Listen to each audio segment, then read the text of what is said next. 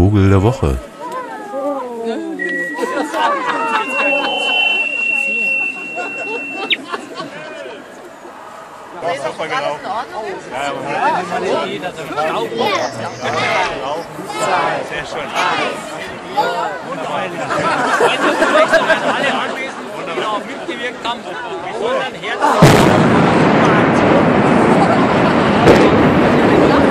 Sehr schön.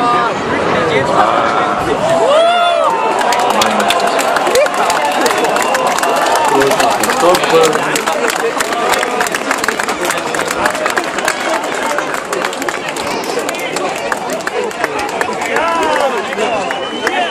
das sah schon mal ganz gut aus. Es hat auch eine wirklich eine mächtige Detonation gegeben. Die hat man richtig gespürt. Die Druckwelle kam hier natürlich an und man spürte dann auch, wie der Boden unter den Füßen vibrierte. Also man spürte wirklich ein ganz leichtes Beben. Und jetzt äh, kommt diese Staubwolke hier an dieser Ja, das war's. Ne? Es gibt bei Menschen eine ausgesprochene Sensationslust.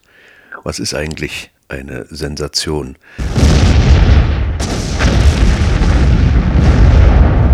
Gerade sind 25.000 Menschen nach Frankfurt gekommen, um dem Abriss eines 117 Meter hohen Hauses zuzusehen. Eine Sensation.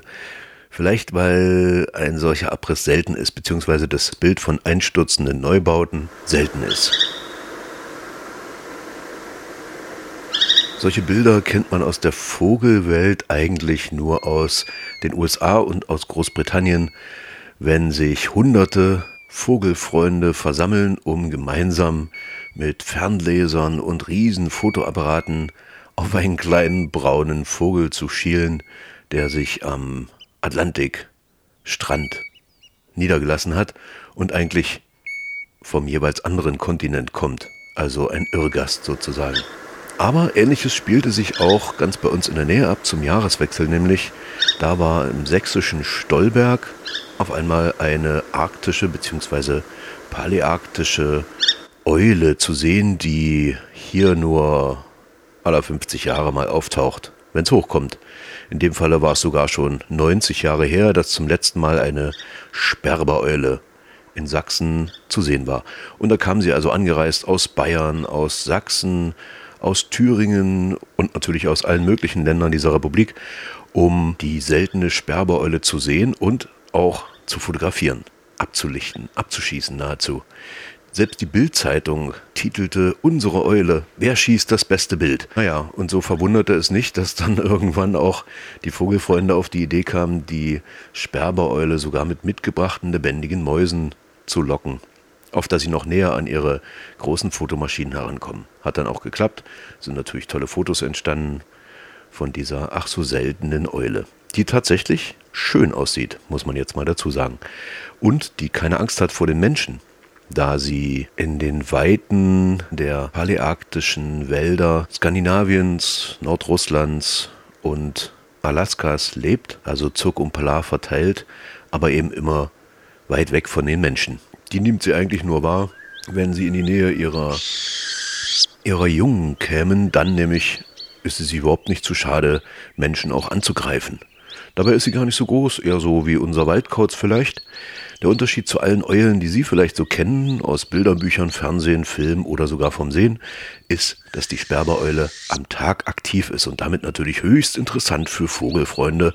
Wenn sie denn mal auftaucht, ist sie nämlich tatsächlich auch zu sehen, weil sie dann auf einem vielleicht toten, kahlen Baum irgendwo sitzt und sich einen Dreck schert um die Besucher und damit also, naja, ein fotogenes Objekt. Nun, seit diesem Wochenende hat auch Sachsen-Anhalt seine Sperbereule im schönen beschaulichen Städtchen Friedrichsbrunn im Harz. Da sitzt sie und schaut sich das seltsame Treiben der Skifahrenden an, die im tauenden Schnee dort ihre Runden ziehen und natürlich die schöne Eule nicht bemerken, weil sie ja nicht nach oben gucken können, denn sonst würden sie ja hinfallen auf dem immer glatter werdenden Untergrund. Aber dort hat die Sensation noch nicht so richtig eingeschlagen. Zumindest gibt es noch keine Horden von Biologen und Vogelfreunden, die sich gemeinsam die Eule anschauen. Und deshalb sage ich auch nicht genau, wo sie sitzt. Können Sie ja mal selber suchen. Friedrichsbrunn ist ja nicht so groß. Ist auch eine schöne Wanderung, einfach mal so in der Gegend unterwegs zu sein. Und vielleicht haben sie ja Glück und sehen diesen eigentümlichen Vogel, der auf dem Hinterkopf auch so eine seltsam helle Zeichnung hat, so dass es aussieht, als würde das auch so ein Gesicht sein. Ein Scheingesicht, sagt man in der, in der Biologie. Haben ja die Tiger auch, ne? kennen Sie vielleicht, die Ohren, die haben den Sehen, können Sie von hinten auch ganz gefährlich. Hoho. Aber wenn Sie damit abschrecken wollen, weiß ich auch nicht so genau, denn eigentlich jagen sie bloß Wühlmäuse und jetzt im Winter natürlich auch Vögelchen. Dabei sind sie allerdings sehr geschickt, denn sie haben auch im Gegensatz zu anderen Eulen einen recht langen Schwanz und fliegen sehr wendig und vor allen Dingen eben am Tage, können also etwas besser gucken als ihre Kolleginnen und Kollegen und machen da jede Bewegung ihres Opfers mit, was sie dann mit einem einzigen Biss durchs Genick oder durch so ein bisschen rumgrapschen mit den großen krallenbesetzten Füßen oder dem Schnabel töten. Wenn sie zu viel fangen, also wie zum Beispiel im sächsischen Stolberg die ganzen mitgebrachten Mäuse, dann könnte es sein, dass sie sich ein kleines Depot anlegen.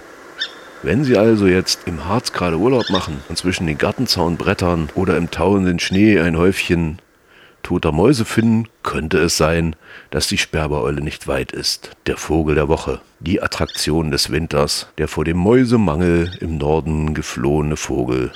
Die wunderschöne Sperbereule.